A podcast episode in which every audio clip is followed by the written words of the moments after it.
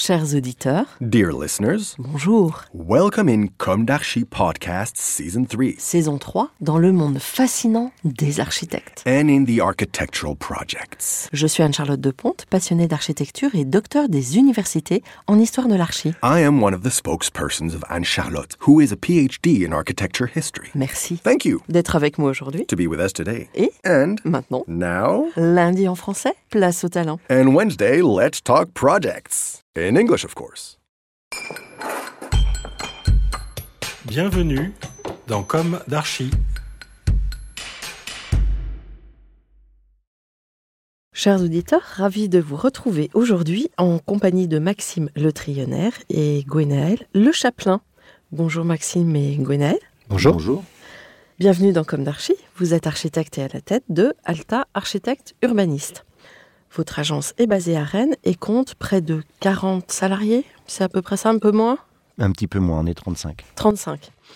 Et vous travaillez sur des programmes de logement, beaucoup, mais aussi mixtes, tertiaires, apparemment des équipements, je crois que... On essaye. Oui, mais vous avez quelque chose sous le coude, Bah, c'est pas toujours si simple, mais on essaye de se diversifier, effectivement. avec une échelle de projet assez conséquente, et surtout dans l'Ouest, mais aussi en région parisienne? Fait. Jean-Louis Violot, sociologue, a écrit vous concernant Si les architectes veulent éviter de parader dans un univers fleur bleue, ils doivent prendre en charge la résistance du réel.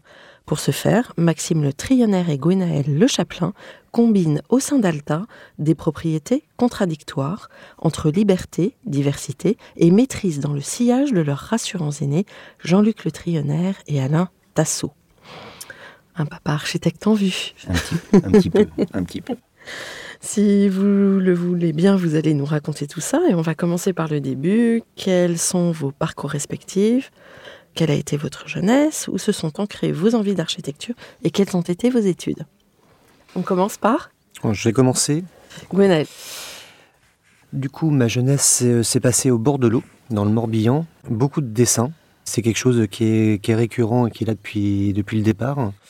Ce qui m'a vraiment donné envie de faire architecture, c'est une, euh, une rencontre, en fait, comme euh, plein de, plein de monde. J'ai découvert, en fait, la maison d'un voisin qui est Gustave Gauthier, qui est euh, voilà, un artiste euh, multi, multi, multifacette, euh, qui a fait euh, sa maison, mais qui est à la fois euh, donc architecte, architecte euh, d'intérieur, euh, peintre, sculpteur. Donc, Où exactement? Vraiment les, les pieds dans l'eau euh, à Etel, Belz. Ah, Mm. Etel. Et euh, c'est vraiment ça qui m'a nourri et qui m'a donné envie de m'orienter vers, euh, vers cette branche pour essayer de un petit peu marcher hein, dans ses pas. Moi, de mon côté, il n'y a pas beaucoup de dessins, parce que je suis, j'étais pas très bon. Je suis toujours pas très bon en dessin, d'ailleurs, malgré ce que les gens pourraient penser. Tous les architectes ne dessinent pas à la perfection. Moi, ça s'est fait de manière un petit peu naturelle. On a parlé de mon papa tout à l'heure. Effectivement, moi, j'ai un peu baigné dans cet univers-là, sans même m'en rendre compte. Donc, ça a été, euh, pour moi, euh, assez naturel de m'orienter vers ça. J'avais envie, euh, petit, de devenir architecte international, un peu pompeux. Euh, on n'y est pas parvenu, en tout cas pas encore, et je doute euh, qu'il nous reste suffisamment de temps. Mais euh, voilà, moi j'ai un petit peu traîné mes guêtres dans les bureaux de dessin des agences où il travaillait. Puis ça me rappelle tout un tas de- d'odeurs à l'époque. Parce était- qu'il était en agence. Il était déjà en agence, il travaillait euh, en association dans une, dans une grosse agence rennaise avant de, de prendre son envol et de s'associer avec Alain. Donc vous avez repris son agence. Je ne sais pas si on peut dire qu'on a repris l'agence, on, a, euh, on s'est installé euh, sur une sorte de transmission un petit peu longue avec eux deux, en essayant de, d'abord de travailler à quatre, ce qui s'est passé de manière aussi là, assez naturelle et, et grâce à leur bienveillance, on a réussi aussi à adapter une agence qui existait déjà depuis une vingtaine d'années, un petit peu à notre image. L'exercice, il n'est pas forcément simple, il n'est pas plus simple en tout cas, malgré ce qu'on pourrait croire, que de, de créer sa propre Ouais. agence. Ça pose un tas de, un tas de questions, mais euh, aujourd'hui, on arrive, euh, on arrive avec un, un- un bel outil qui nous permet de, de nous balader un petit peu et puis d'aller explorer un certain nombre de territoires euh, architecturaux. Vous êtes rencontrés à l'école? Vous avez fait l'école d'archi de Rennes? Pas du tout. Pas du tout. On a fait, on, on- on a fait l'école en fait de Nantes, hein, architecture de Nantes. Euh, On s'est rencontrés pendant les premiers jours euh, des études. Et c'est encore une, une histoire de, territoire. Hein. C'est euh, bah, ce territoire breton euh, dont on parlait autour de la Ria d'Etel qui nous a réunis dès le départ, qui a créé des, connivences et euh, voilà, on a fait l'ensemble de nos études ensemble, on a fait Erasmus ensemble à Prague. Et on a eu un, parcours professionnel à peu près similaire, dans des agences des fois d'ailleurs similaires. On a été par la suite à Paris et on a monté notre notre première structure euh, ensemble également faite à Paris. D'accord, avant de reprendre l'agence de votre père Ouais, pour compléter, euh, préciser un peu ce que dit Gwenaël, on a, on a ce territoire effectivement commun qui est un territoire assez fabuleux, la, Ria d'Etel. Euh, donc ça se trouve, pour ceux qui ne connaissent pas, entre Quiberon et Lorient. C'est une sorte de, petit golfe du Morbihan, mais un petit peu plus anonyme, un petit peu plus préservé. Et moi, j'y ai passé beaucoup de vacances dans mon enfance sans jamais y rencontrer grand monde parce qu'on vivait, euh, on vivait un petit peu en famille dans la petite maison de mes grands-parents et sans le savoir, effectivement, Gwenaël est originaire pour le coup, lui, de là-bas. Et on s'est découvert ce trait commun, euh, oui, je pense, 3-4 euh, jours après être entré à l'école d'archi. On ne s'est pas quitté. malgré nos différences, on, a, on a tout fait presque ensemble. Aujourd'hui, on est presque sur un rapport un peu familial. Nos enfants ont grandi ensemble. On est parrains respectivement de nos enfants. Enfin, il y a une vraie, euh, il y a une vraie, une vraie continuité. Ouais, une fraternité entre vous. Euh, ouais, tout à fait. Ouais. Esprit très. Après, comme Gonel le disait, euh, on a été après le diplôme, on a été faire, comme on dit, faire les agences un petit peu à Paris. on a travaillé d'abord au préalable tous les deux chez quelqu'un qui s'appelle Duncan Lewis, mhm. qui était à Angers à l'époque et qui est sur Bordeaux désormais. Et puis une fois qu'on s'est retrouvé à Paris, moi je suis passé par chez XTU. Stéphane Maupin. Et puis, euh, on a commencé à partager des locaux avec euh, tout un pool d'architectes. Stéphane Maupin, euh, Edwin Herkins, il y avait qui? Il y avait Sophie Delay, il y avait Tactique des paysagistes, Joran Briand, designer. Oui, ben, on l'a déjà interviewé. Hmm. voilà, tout se recoupe. pas mal de gens de l'Ouest à un moment donné à Paris, puis qui sont repartis aussi. C'est le hmm. propre des, des gens de l'Ouest qui retournent souvent, souvent au pays. donc, on a on a évolué comme ça quelques années. On a commencé à travailler déjà pas mal avec cette agence rennaise qui existait, qui s'appelait déjà Alta. Et puis on s'est rendu compte à un moment donné que travailler ensemble, il était peut-être euh, assez cohérent de vraiment euh, regrouper les forces. Ça correspond aussi à un moment de vie où, on a eu nos premiers enfants et il s'agissait de prendre une vraie décision euh, d'un parcours professionnel et, familial. Donc on est retourné, on est, je suis retourné à Rennes et, et Gwenel a migré vers la capitale bretonne. mais vous disiez que c'était pas si simple de prendre la suite euh, d'une agence, mais vous aviez quand même un carnet de commandes.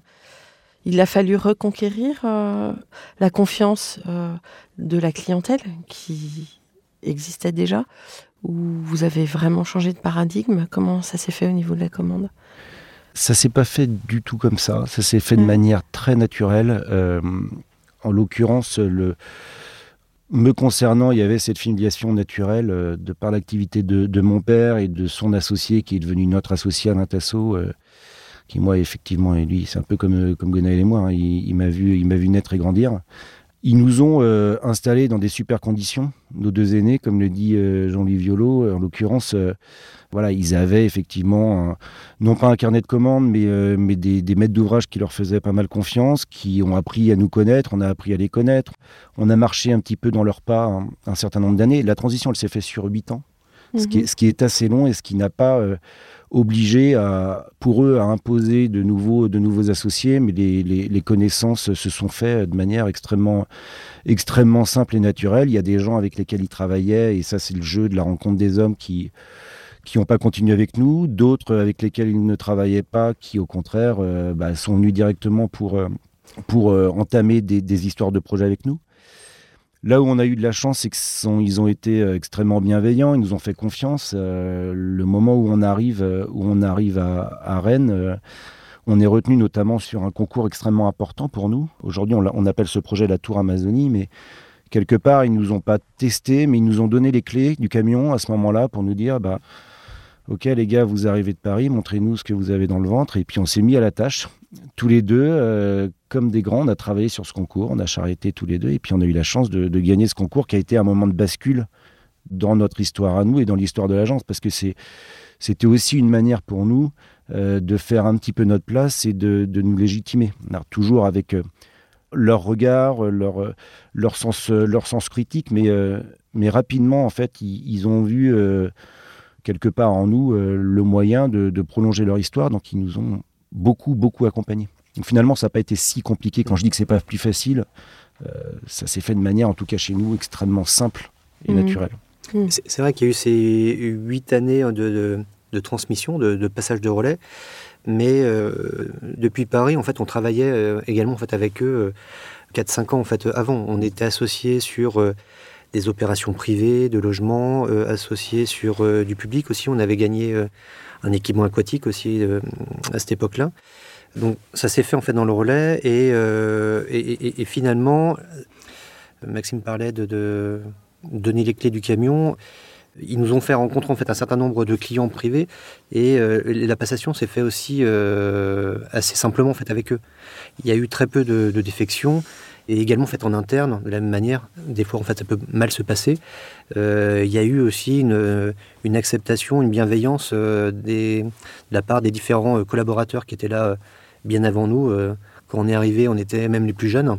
Donc c'est c'est pas non plus évident en fait de reprendre euh, une structure. Euh, et au niveau, pardon, je vous coupe, euh, de l'effectif, il y avait quand vous avez repris, il y avait à peu près le même nombre de. Vous étiez une quinzaine. Hein. On est arrivé en 2000, 2011 ou 2012. Effectivement, on était 17, je crois, avec nous à ce, à ce moment-là. Après, après, on n'a jamais cherché à on n'a jamais cherché à développer l'agence et à fabriquer une grosse agence. C'est aussi le jeu de la commande qui fait que bah, pour, euh, pour avoir une certaine efficacité, on, peut ou on ne peut pas se permettre d'engager du monde, mais quand on peut le faire, euh, ça nous donne certaines, un certain confort, une certaine aisance pour répondre au mieux euh, aux, gens qui nous font confiance. Et puis, bah, le, la, capacité à faire appelle aussi les nouvelles commandes, etc. Et puis quand on essaye de limiter d'abord à 20, bah, on passe à 22, 24, 25. Et quand on essaie de limiter à 25, on passe à 30, etc. Et j'ai vu que vous aviez, euh, je vais passer un projet de 300 logements. Enfin, c'est vraiment des... C'est extrêmement variable. C'est peut-être ce qui nous différencie d'un certain nombre de, camarades, confrères, euh, architectes. On le voit quand on s'associe avec des, gens qui viennent de Paris notamment. Euh, pour un même effectif, la particularité des agences, on va dire régionales ou provinciales, euh, c'est que on travaille un petit peu sur toutes les échelles. Nous, on, peut faire 15 logements comme on peut en faire 200. Mhm. Euh, c'est l'intérêt du projet, c'est surtout la rencontre avec les gens qui nous, qui nous guident aujourd'hui. On a la chance d'avoir des, gens qui font confiance à nous, mais, surtout à l'agence. Donc globalement, euh, s'il y a de l'envie et de l'ambition de leur côté sur un petit projet, ça nous stimule autant que sur un gros projet. Hmm. Alors on va mettre un tout petit peu le projet en suspens, on y revient tout de suite après.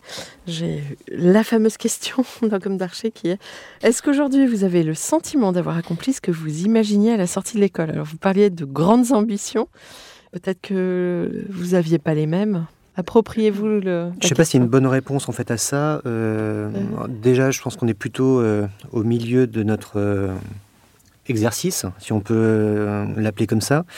Moi, j'ai passé, en tout cas, les études en fait d'architecture avec beaucoup de beaucoup de plaisir.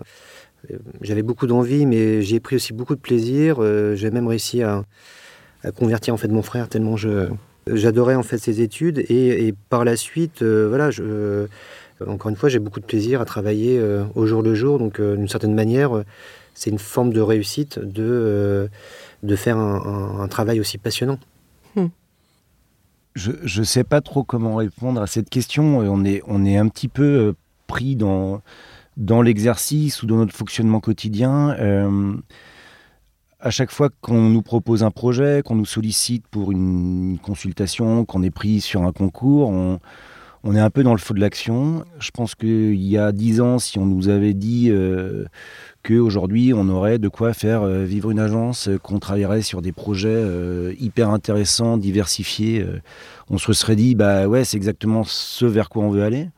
Aujourd'hui, un peu dans, le feu de l'action, on, ne s'en rend pas compte. Je pense qu'on concrétise effectivement pas mal d'envie de l'époque. On a vraiment la chance de bosser sur des projets variés. On a la chance de pouvoir aussi se déplacer. on, a, évidemment un ancrage euh, breton ou de l'Ouest euh, hyper fort de par là où on, vient et, de par la commande sur notre territoire, mais on a la chance de pouvoir euh, aller voir ce qui se passe un peu à Bordeaux, voir ce qui se passe un peu à Lyon, voir ce qui se passe un peu en région parisienne. En tout cas, on s'interdit rien. Pour l'instant, on est, euh, on est encore en forme, donc on, peut se déplacer. Euh, et puis surtout, c'est extrêmement... Il y a comme une bonne marge. Hein. Ouais, ouais, non, mais on est encore en forme, mais euh, ça commence à tirer parfois. Mais l'idée, c'est que je pense que quand on se balade un petit peu hors de nos territoires, c'est aussi une manière de voir d'autres manières de faire. On a la chance d'être dans une région où, où il y a un vrai professionnalisme de toutes les professions dire connexe au monde de la construction. Mais c'est bien aussi de voir ce qui se passe ailleurs. Ça nous nourrit quand on revient chez nous sur nos bases euh, rennaises, nantaises euh, ou, plus globalement bretonnes. Mais euh, oui, je pense que aujourd'hui, on est un petit peu à la croisée des, chemins. On arrive à la fin d'un premier cycle. On a vu pas mal de trucs. On a, on a pris quelques claques. On a, on a eu des, des, super moments. L'idée, c'est que maintenant, ce soit systématiquement des belles histoires. Hmm. Oh, les claques, on en prend toujours. Et on continuera à en prendre, je pense. Bah oui, il faut. Après, ça nous rend peut-être meilleurs. Il faut être très bon alors. Pouvez-vous nous raconter maintenant l'histoire de vos projets? On a évoqué tout à l'heure le projet euh, de la tour Amazonie qui a été un, virage en tout cas pour nous. On a essayé de, voilà de, codifier ou un petit peu euh, mieux définir euh, notre approche. On n'est pas dogmatique, on n'a pas d'écriture à proprement parler. Ce qui nous anime ou ce qui nous dirige, c'est plutôt l'usage. L'usage au niveau des bâtiments doit générer en fait de l'architecture. Pour donner un exemple au niveau de la tour Amazonie, euh, le souhait premier, c'était d'offrir une variété d'appartements et euh, notamment via les espaces extérieurs, d'avoir une richesse à, ce niveau-là. Et c'est ce qui génère en fait des bâtiments. Et de ce projet, on essaye de le décliner sur euh, l'ensemble des autres projets à venir. Maxime. Ouais, la, tour Amazonie, c'est effectivement le moment de bascule dans l'histoire de l'agence et de notre exercice, on le disait, mais c'est effectivement le moment où on essaye de mettre en place euh, des mécanismes qui nous permettent de, générer euh, de l'envie dans les logements. On dit souvent que les archis ne euh, vivraient pas forcément les logements qu'ils dessinent, au contraire.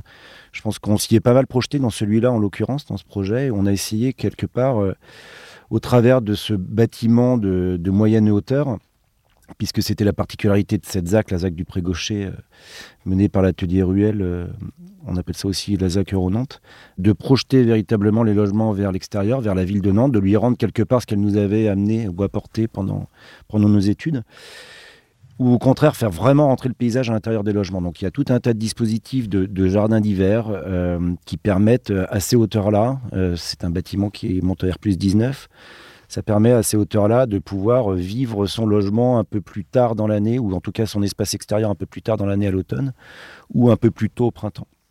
Ces dispositifs-là, euh, on l'a déjà beaucoup dit, hein, mais nous on vient de Bretagne, on a parfois un plafond assez bas en ce qui concerne le temps et, surtout la lumière. On a voilà, vraiment besoin que la lumière elle jaillisse dans les logements. Ça, en tout cas personnellement, ça agit sur mon mental et sur mon moral dès le matin. Donc s'il y avait euh, quelque chose, effectivement, un fil rouge dans, l'ensemble des projets qu'on essaye de mettre en place aujourd'hui, c'est sans doute ce rapport à la, non pas à l'extérieur, mais ce rapport à la lumière, essayer de, de baigner les logements d'un maximum de lumière. Donc c'est, l'usage, c'est l'espace. On se bagarre beaucoup euh, pour essayer d'agrandir les logements, pour essayer d'améliorer la qualité des logements. Euh, malheureusement, il y a des normes, on se heurte parfois à, certaines contraintes, mais on essaie de compenser sur ces questions de lumière, ces questions de prolongement extérieur dans, dans chacun de nos projets.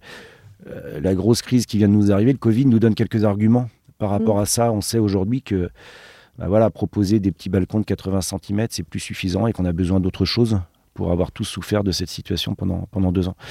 Donc effectivement, la, tour Amazonie, c'est un déclencheur, mais après, dans tous les projets qu'on a pu faire, euh, je pense à une résidence intergénérationnelle à Rennes, où on a essayé de travailler aussi des grandes proportions de vitrage. Ça avait déjà même été initié avant, avec un tout petit projet à Charleville-Mézières. On était sur des façades 100% vitrées. Voilà, c'est un petit peu le fil rouge. Après, il y, y, a effectivement quelques projets marqueurs euh, qui nous ont permis de faire des belles rencontres. Vous pouvez en parler? En évoquant la Tour Amazonie, euh, c'est aussi le moment où on a pu euh, être retenu sur des, concours qui nous ont permis de faire autre chose aussi que du logement, notamment des équipements mixtes. Par cette occasion, on a rencontré euh, Gaël Amonique et Jean-Christophe Masson, par exemple, avec lesquels on a été associés sur un, joli projet de tertiaire dans la ZAC Oren. voilà, qui nous a permis de, nous exprimer sur d'autres univers, avec aussi la bienveillance de, de, cette agence. Ça a été une belle histoire. Et puis, on a l'impression qu'à chaque fois, ce sont des rebondissements, finalement, d'un projet à l'autre, qui nous fait rencontrer, qui nous donne des opportunités dans chacun de nos projets. Et puis, on a la chance d'être capable de s'associer, c'est pas toujours le cas et mm. d'avoir euh, à ce jour euh, fait euh, que, que des rencontres qui nous ont menés sur des, des projets intéressants. C'est un petit peu la manière dont se dessine l'architecture aujourd'hui. Mm. C'est de l'agilité, des associations suivant les contextes, de la commande. Mm. Et que ce soit, on parlait de rencontres, que ce soit pour du logement ou pour du tertiaire, on essaye en fait d'insuffler des, des lieux de vie, des lieux de rencontre, d'élargir euh, les couloirs, d'avoir des, des, halls euh, généreux qui, euh, qui permettent en fait d'autres fonctions. Et au même titre, dans des opérations de tertiaire, on n'est pas sur des boîtes, comment dire, totalement lisses et rigides. On, on, va essayer d'apporter des qualités de logement au niveau du tertiaire, offrir en fait des espaces de rencontre, des prolongements vers l'extérieur, de grands balcons, des zones de rencontre et d'échange. Mmh. Mmh. La question du développement durable, vous l'intégrez de quelle manière? Comme tous vos confrères, par le biais des labels, ou est-ce que vous, de temps en temps, vous essayez de pousser un peu plus la roue? Vous avez l'occasion de le faire, parce qu'il faut aussi trouver des maîtres d'ouvrage qui aillent dans ce sens.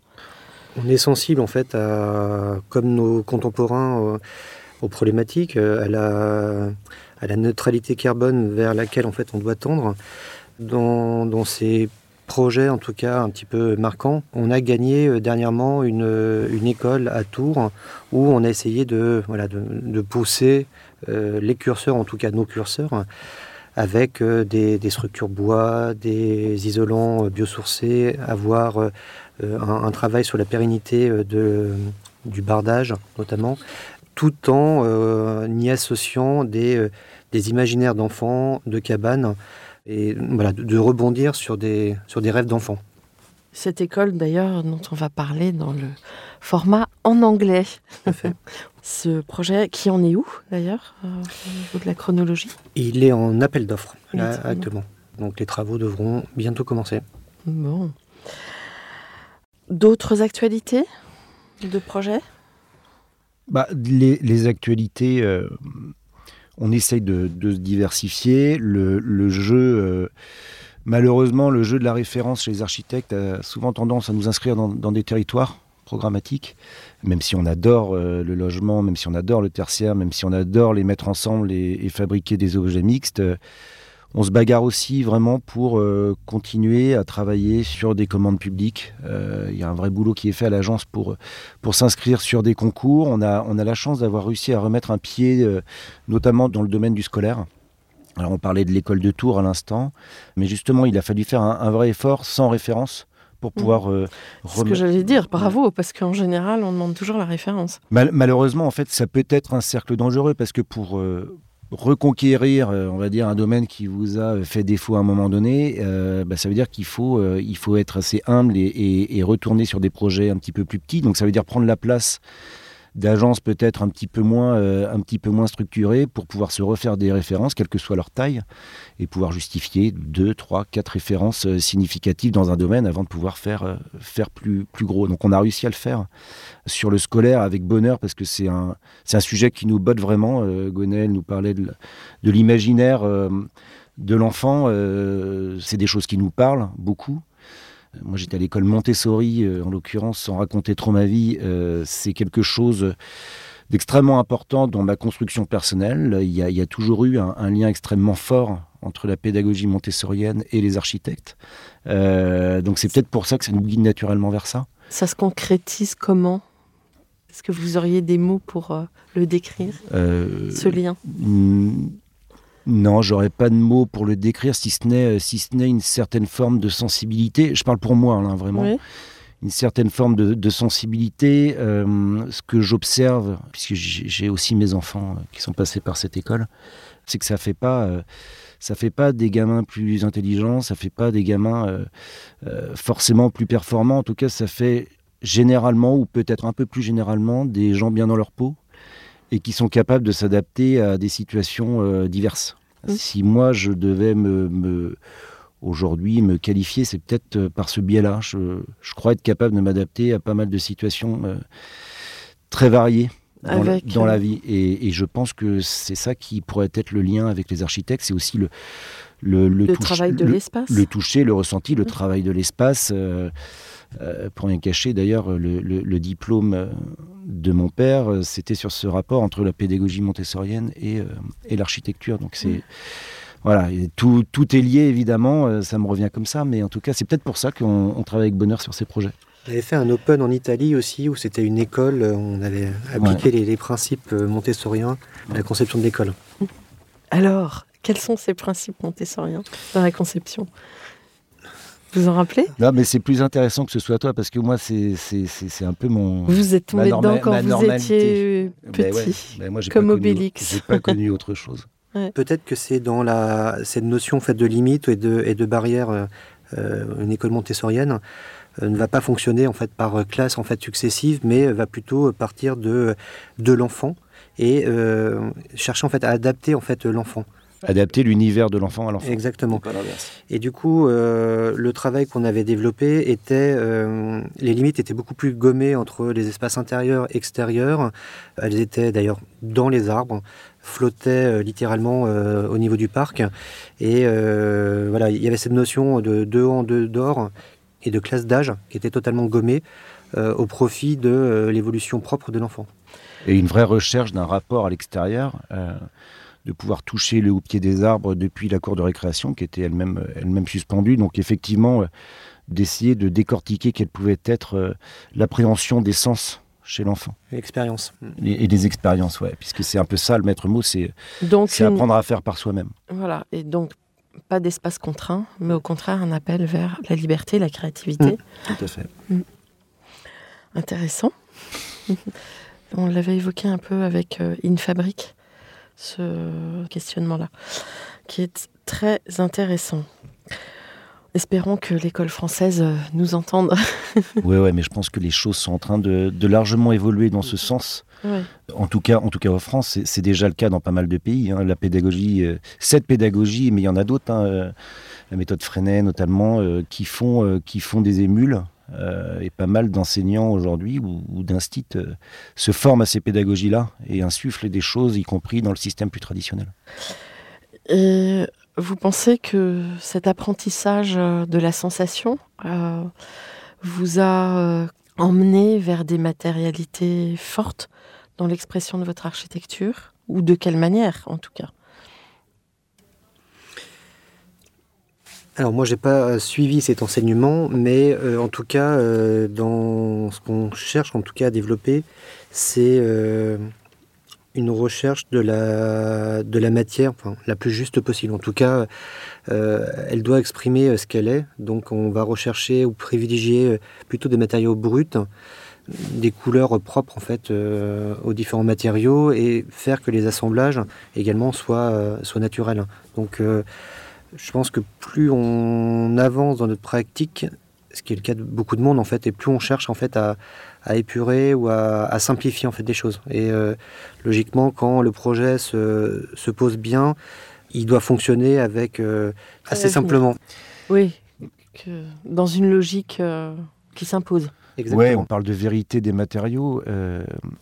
Aujourd'hui, je ne sais pas si ce qu'on fait tend à se radicaliser, mais on essaye de faire au maximum disparaître euh, tous les jeux d'artifice, on essaye de faire disparaître les effets, et c'est effectivement, euh, comme le disait Gwenaël tout à l'heure, plutôt l'usage qui va fabriquer la narration du projet. Et ça passe aussi par la matière. On a parlé aussi du, de la partie environnementale ou du développement durable. Nous, on le voit d'abord comme euh, source de bon sens paysan. On, essaye de, poser les choses pour ce qu'elles sont, d'abord d'orienter les choses euh, de manière, de manière assez logique avant de trouver les mécanismes qui nous permettraient d'améliorer la situation. Voilà, donc on essaye d'être euh, sur une grille de lecture où on passe tout dans l'entonnoir pour que les projets soient les plus justes possibles et on n'a pas de matériaux de prédilection, on n'a pas de matérialité de prédilection. En, en revanche, on recherche, euh, et c'est peut-être un but, pas encore complètement atteint, mais à fabriquer les projets qui soient les plus contextuels possibles, aller euh, puiser dans ce qui existe déjà euh, sur un lieu, dans une technique, euh, et, emprunter au monde physique de là où s'inscrit le projet, au monde politique ou historique de la commune dans laquelle on, est, amené à, on est amené à opérer. Mais il n'y a pas de... Il n'y a pas de matériaux, de matérialité de prédiction, si ce n'est une recherche de sens, il l'avait relevé d'ailleurs, euh, Jean-Louis Violo, euh, au sujet de la tour Amazonie, peut-être quand même euh, un goût pour équilibrer les choses entre du lisse, du rugueux, entre du léger ou du plus massif, entre du brillant et du plus mat. Peut-être qu'on a besoin de cet équilibre, un peu comme ça peut se faire, comme ça peut se faire en cuisine. On a la sensation, en vieillissant, que l'architecture, c'est de plus en plus un jeu d'équilibre. Voilà. Et de contraste. Et de contraste, physique ou politique. Carrément. Carrément. Vous aimez l'hybridation? On aime bien les projets hybrides, on apprécie voilà, travailler sur différents territoires. On développe chez Alta des projets d'architecture, d'urbanisme, on en a parlé, mais également des plus petites structures euh, euh, rattachées plutôt au domaine de l'art, en tout cas hybrides vers, euh, vers ces disciplines. il y a deux ans, pour euh, formaliser un petit peu ses envies, on a monté un, fonds de dotation pour développer des, actions euh, à la fois de recherche architecturale et, euh, aussi artistique.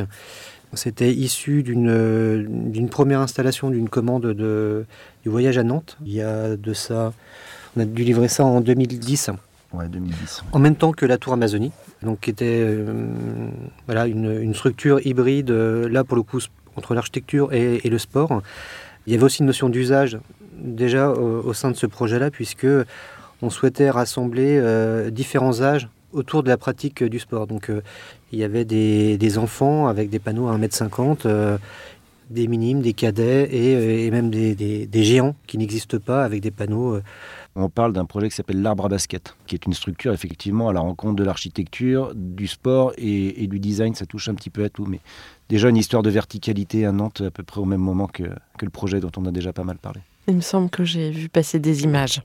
Et par la suite, on a développé différents projets plus larges. Euh, donc un premier qui s'appelle Musière, où on a demandé à des architectes français et internationaux de réinterpréter des, des nichoirs. Donc c'est un parcours euh, dans l'espace public euh, rennais. On termine la, dernière livraison euh, prochainement, c'est dans un mois. On essaye d'initier un, parcours euh, à peu près similaire, mais autour des, bunkers, donc de la Seconde Guerre mondiale, euh, sur le littoral breton, dans le Morbihan. Et on, soutient également une résidence de recherche architecturale à Etel, donc au bord de l'eau encore. chez nous. Chez nous, dans, dans, l'area d'Etel. Voilà. Bon, super. Euh, comment est composée votre équipe de 35 euh, personnes, puisqu'on l'a déjà évoqué, mais beaucoup de chefs de projet. De quelle manière tout ça s'agite, s'organise? Euh, on a plusieurs métiers dans, notre agence. dans la structuration aussi successive, on a essayé de, de, trouver des compétences en fait pour nous accompagner, pour développer des choses en fait spécifiques. Je pense à des, à des images. On, a engagé euh, notamment fait un, euh, différents perspectivistes. Euh, on s'attache depuis quelques années maintenant à redévelopper en fait des maquettes. Donc il y a une maquettiste aussi qui nous accompagne depuis pas longtemps. On a une communicante, on a, euh, on a une juriste parce qu'on voilà, on s'intéresse au droit également. Très euh, important. Plein, plein de métiers différents. Mm. Disons qu'on essaie de trouver euh, toutes les compétences qui nous permettent à nous deux de nous recentrer et de passer de plus en plus de temps sur les projets. La question juridique pouvait être assez énergivore. Mais concernant, c'était même presque un abandon parce que je pense que chacun est fait pour son métier et les spécialistes des spécialités sont bien là pour quelque chose. Donc en fait, euh, s'attacher à avoir des métiers euh, en plus à l'agence, ça permet de donner un certain cadre et du confort aux gens qui sont à l'agence toute la journée, qui dessinent en l'occurrence. Mais il euh, y, a toujours eu de toute façon l'envie de multiplier les compétences pour que chacun travaille effectivement à son plein rendement. Donc il y, a évidemment une majorité d'architectes à l'agence, mais il y a, y a, aussi des dessinateurs projeteurs qui font, qui font tourner ces projets-là en cohérence avec avec l'architecte chef de projet, il y a, des urbanistes, euh, on a euh, une vraie cellule technique euh, avec des gens qui suivent, le chantier de manière, assez pro, puisque le, chantier est un monde un peu contesté aux architectes désormais. On essaye de comprendre pourquoi, on essaye de voir comment font ceux qui nous contestent cette mission de notre métier, puisque c'est bien le métier de l'architecte que de construire. Donc on essaye de trouver des, solutions pour aller reconquérir le cœur de nos maîtres d'ouvrage et, et qu'ils nous fassent euh, en tout cas confiance. En tout cas, sur ces 35 personnes-là, compris nous, on a l'envie de faire perdurer ce qui était l'ADN de, de l'agence avant même qu'on y arrive. C'est quelque chose du coup d'assez familial, très horizontal dans la manière dont ça fonctionne. Alors c'est parfois un peu un peu compliqué parce qu'il faut être un petit peu au four et au moulin étant donné, on en a parlé, le nombre, le nombre de projets qu'on peut avoir, mais tout le monde est chef de son projet, que ce soit l'architecte, la personne qui suit le chantier ou, euh, ou la personne qui répond au téléphone. On, a, on, on, réfère, on réfère tous aux uns et aux autres. Il n'y a pas de structure euh, ni hiérarchique ni pyramidale à l'agence. Oui, donc de l'autonomie mm. et de oui. la responsabilité. Sans doute tous. un peu trop parfois. Ouais. en, tout cas, en tout cas, de leur fait. Ouais. La transversalité, euh, le, le, le, pôle chantier qu'on a structuré avec le temps est, vraiment très important. Le, fait de, voilà, de, bien construire, euh, ça reste la finalité en fait de notre métier et euh, c'est important également d'avoir des retours d'expérience et, des échanges entre euh, le pôle chantier qui est, géré à la fois par des ingénieurs mais aussi en grande partie par des architectes puisse nourrir euh, la conception. Donc cet aller-retour est, primordial. D'ailleurs, c'est intéressant ce que vous dites parce que sur les logements, c'est pas évident d'avoir euh, d'être missionné sur euh, l'exécution. Vous y arrivez euh, vraiment de manière comment comment ça se passe? Vous bataillez pour obtenir On a une vraie récurrence avec un certain nombre de maîtres d'ouvrage qui nous font confiance. Mmh.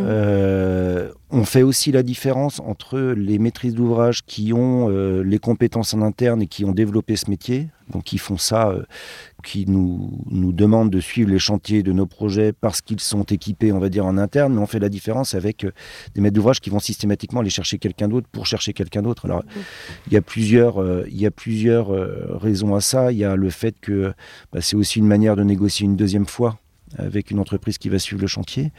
Mais surtout, je pense que les architectes euh, sont en train de faire un petit peu leur, euh, leur évolution et en train d'essayer de comprendre pourquoi le, le, le, chantier leur a, leur a été, euh, leur a été con, confisqué, confisqué, confisqué, on va dire.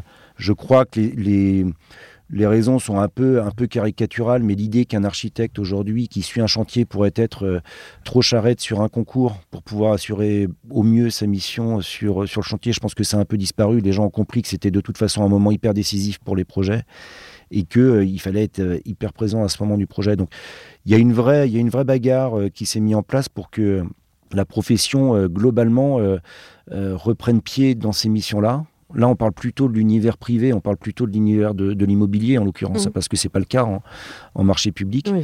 Moi, j'y crois, je suis, je suis optimiste pour la suite. À nous tous collectivement de, de montrer que c'est notre métier. Mmh.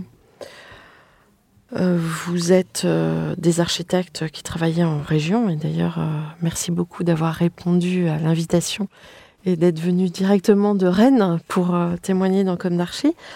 Quelle vision vous avez du milieu parisien? Vous trouvez que c'est encore très dans un entre-soi ou, ou est-ce que ça s'ouvre? Comment vous le vivez ça? Terrain glissant en fait, on a travaillé, on a travaillé euh, en tant que euh, collaborateur euh, dans un oui, premier temps. En fait, vous êtes dans, déjà dans, dans des agences, mmh. on a exercé nos, voilà, nos premiers projets en fait ont été euh, conçus euh, à Paris, même si euh, les deux premières commandes qu'on a pu avoir, c'était la première à Charleville-Mézières dans les Ardennes et l'autre à côté de Saint-Brieuc. Donc voilà, deux opposés. Même en travaillant depuis Paris, on avait nos premières commandes en fait euh, en province, si mmh. on peut dire. On a toujours de très bonnes relations euh, avec le milieu parisien. Non, il n'y a, pas de, il a pas vraiment d'appréhension euh, de, de, ce point de vue-là. Effectivement, on a, on a toujours pas mal de copains euh, sur Paris avec qui on s'associe euh, parfois euh, quand on a besoin d'eux, quand ils ont besoin de nous, quand on pense qu'il s'agit de grouper les forces. Euh. et je pense que la scène parisienne nourrit aussi parce qu'elle irradie de manière assez naturelle, elle est au plus proche des décisions, elle est au plus proche des médias. Ce qui fait qu'il y a, une visibilité des architectes parisiens qui fait que bah, ça a tendance à nourrir aussi les régions. Donc on va, on va pas euh, s'en offusquer. Après, il y, a, toujours la question de régions qui sont dotées de professionnels, d'architectes euh, issus d'écoles d'architecture de région, ou comment est-ce qu'on donne au maximum la chance à des, gens qui sortent d'une école, que ce soit Rennes, que ce soit Nantes, que ce soit Bordeaux ou, Marseille, comment est-ce qu'on donne déjà la chance à son vivier euh, local? Nous, on essaye euh, surtout de prendre ça du bon côté, le fait euh, qu'il y ait pas mal d'agences qui puissent venir en Bretagne parce que c'est hyper stimulant. On se rend aussi compte que globalement, ce qu'on essaye de, produire ou de fabriquer aujourd'hui comme projet euh, bah, tend, à s'améliorer du fait de l'adversité. Il y, a, y, a, pas mal de confrères bah, qui sont des modèles, il y a, y a des, des, gens contre lesquels on concourt aujourd'hui, qui peuvent être des copains, mais qui sont malgré tout, malgré tout au moment du concours oui, des concurrents. Des, concurrents, mais, euh, mais plus l'agence est retenue sur des, concours importants, plus l'adversité elle est là, parce que les mm. gens sont plus forts en face, et nous, ça nous stimule, ça nous, ça nous oblige à faire mieux qu'avant. Donc euh, c'est forcément euh, bien pour la profession. Encore faut-il que pour la profession dans, sur nos territoires régionaux, encore faut-il que, que tout le monde ait, sa chance. Mais non, on voit pas ça d'un œil euh, d'un œil acerbe, euh, puisqu'on on y a été longtemps et que euh, à l'époque où on y était, on n'avait pas envie d'être vu comme ça non plus. Et oui, j'imagine. Et puis aussi, la période Covid a créé un mouvement dans l'autre sens. Mmh. Aussi. Et je pense que c'est formidable, c'est bien. Mmh. Donc c'est un monde qui s'ouvre. Ouais, ben, Finalement, être assez optimiste sur nos, sur nos territoires à nous, je pense que ça a toujours été ouvert. Euh, il y a effectivement un appel... De trop, peut-être, des fois. Il y, a, il y, a, effectivement un appel du large euh, aujourd'hui qui se ressent pas mal. Hein. Euh, Nantes comme Rennes sont maintenant à, la porte, à la porte de Paris. Donc il y a pas mal de gens qui peuvent faire plusieurs allers-retours par semaine. On le fait. Quelques associés de certaines agences s'installent en Bretagne et retournent pour quelques jours dans leur agence parisienne. Mais euh, non, moi je trouve que c'est hyper, hyper stimulant parce que ça oblige tout le monde à se, à se bouger un petit peu. Mm. Comment imaginez-vous l'avenir? Bah, Plutôt déjà très positivement. Euh, on l'a dit tout à l'heure, on est... Euh, on, a fait une première boucle, en fait, on s'apprête à, se lancer dans une autre deuxième boucle. Donc, beaucoup d'envie en fait pour prolonger, prolonger en fait l'aventure. Vous savez dans quel axe vous allez aller justement bah, On souhaite en fait développer et euh, amplifier le, côté euh, diversifié. Donc euh, on apprécie que des clients viennent nous voir pour nous proposer 15, 15 logements comme, comme 200, de pouvoir travailler sur des, sur des écoles, sur des lycées, sur des équipements aquatiques et sur d'autres. En fait, on est venu nous chercher il n'y a pas si longtemps pour travailler sur des bâtiments religieux. On, a participé en fait à un concours d'une grande usine. Voilà, les sujets sont pas arrêtés, au contraire. Et euh, c'est ce qui nous anime en fait de, de travailler sur des programmes euh, diversifiés et, euh, d'être au plus juste à chaque fois, en tout cas de rechercher ça. Ouais, de la même manière qu'on essaye d'aller voir dans d'autres secteurs géographiques ce qui se passe, on essaye d'aller voir sur d'autres territoires programmatiques ce qui peut se passer parce que tous les projets se nourrissent. Gonaël évoquait tout à l'heure le fait d'essayer de mettre de la domesticité dans les bureaux. Euh, on peut aussi imaginer euh, bah, que les bureaux nourrissent le logement ou comment ces grands espaces euh, au sous-plafond peuvent générer des vraies qualités. Tout est important et il n'y a pas de, il a commande que d'autres. on, s'est éclaté là à faire une, une chaufferie pour des religieuses en Bretagne, dont on achève le chantier il n'y a, que des bons sujets. Encore faut-il qu'il y ait une vraie rencontre avec les, gens qui viennent nous voir. Et c'est un peu ça le leitmotiv aujourd'hui. C'est l'avenir, on le voit que euh, au travers de rencontres intéressantes et d'une vraie prise de plaisir. On a, on a le luxe aujourd'hui d'avoir du travail. On a, on a la chance, euh, on veut globalement que, que nos projets soient, euh, je me répète, hein, des belles histoires. Hmm. Quel conseil donneriez-vous aux étudiants en architecture aujourd'hui? Un, de s'ouvrir en fait euh, au monde, de voyager, de découvrir euh, un maximum de choses, euh, et puis de, in fine, de se, se, trouver soi, parce que on a eu la chance d'avoir un, super enseignement, en tout cas à Nantes, qui nous a donné une, ouverture d'esprit très grande et qui, sur la fin de nos études, a, nous, nous, a permis de peut-être mieux nous trouver et nous donner en tout cas une route, en tout cas à suivre. et on, et on avance sur celle-ci depuis, de, depuis ce moment-là. Ouais, moi je crois que c'est ça. Je crois que c'est le, le fait du voyage à petite ou plus grande échelle pour un Rennais d'aller à Saint-Brieuc, c'est déjà, euh, c'est déjà euh, aussi une ouverture sur le monde. Les Bretons sont très aventureux. On a l'impression de vivre sur un, sur un continent parfois. Euh, mais, mais Obélix n'est pas loin. Obélix n'est pas loin, surtout de Saint-Brieuc. en l'occurrence, oui, on a, on a parlé de nos études tout à l'heure en, en Erasmus, mais, mais moi je pense là que c'est un un élément, un curseur. Euh, pour le coup, dans ma vie, il y a un avant et un après Erasmus. Euh, où qu'on aille, c'est un moment où on fait un peu le point sur soi. On s'ouvre surtout beaucoup, beaucoup aux autres. Donc moi, si j'avais un conseil à leur donner, c'est c'est d'abord de bouger, d'aller emmagasiner plein de richesses intellectuelles pour pouvoir après les retranscrire comme des références qu'on va remettre euh, qu'on va remettre dans un projet. Mmh. C'est ça. Moi, j'ai pas de conseil à donner sur sur le boulot en particulier parce que c'est toujours un apprentissage concrètement sur le terrain mais en tout cas d'arriver d'arriver avec un certain bagage, euh, une certaine curiosité. Et puis si peut-être quand même avoir pris le temps de de bosser un peu en agence et d'avoir vu un petit peu toutes les phases du projet qu'il y avait qu'il y avait à voir. C'est un peu plus compliqué, j'ai cru comprendre. Maintenant, ils ont des et travailler la matérialité, c'est-à-dire le, euh, la faisabilité en fait des projets, la, construction, euh, l'assemblage, c'est primordial. Hmm. Bon, votre prochaine livraison? Prochaine livraison, on livre un beau lycée. Euh, quand on disait que c'était une reconquête, les équipements, euh, alors c'est un équipement qui est un équipement privé, mais on livre, on livre un, beau lycée à Saint-Malo. Euh, on livre une piscine à Guénrouette. Vous en faites beaucoup de piscines? Historiquement, l'agence en faisait beaucoup. Alain Tasso et Jean-Luc Letrian en faisaient beaucoup. le jeu de la référence, à nouveau, hein, puisqu'ils en faisaient, c'était devenu un petit peu les spécialistes de la spécialité en Bretagne, en tout cas. quand on les a rejoints il y a quelques années maintenant. Peut-être qu'on n'a pas été suffisamment impliqué. Et du coup, on a, on a perdu quelques concours euh, successifs, ce qui fait qu'on a perdu le fil. Un peu à l'image du scolaire, on est en train de remettre vraiment le pied dedans là, et, euh, et du coup euh, de se reconstituer à nouveau des références pour pouvoir reprendre ça. C'est un sujet qui est, qui est, assez passionnant aussi, qui est très technique. Oui, mais on a trop en développement en fait en ce moment. Oui, quand même. Et, dans le Grand Ouest? Mm. Plutôt dans le Grand Ouest, avec de la réhabilitation, des, euh, des bases euh, ouvertes extérieures. Où, euh, et on, on, réhabilite. Il y, y, a un truc assez marrant, c'est que nous, on vient de réhabiliter la première piscine qu'avaient fait nos, nos aînés. Et mm. donc voilà, il y a une espèce de.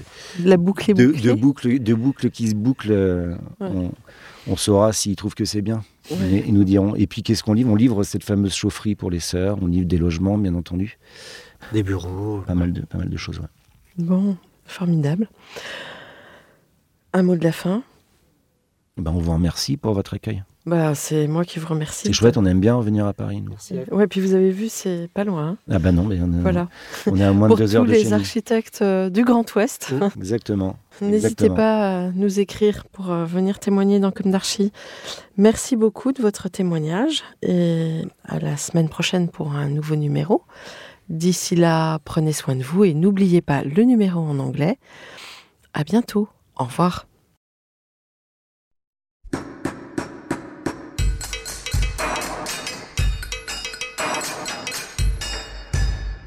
Chers auditeurs, merci pour votre écoute. Merci à Julien Rebourg, réalisateur, qui nous accompagne sur la partie son. N'oubliez pas de retrouver nos sujets en avant-première sur Instagram à l'adresse at.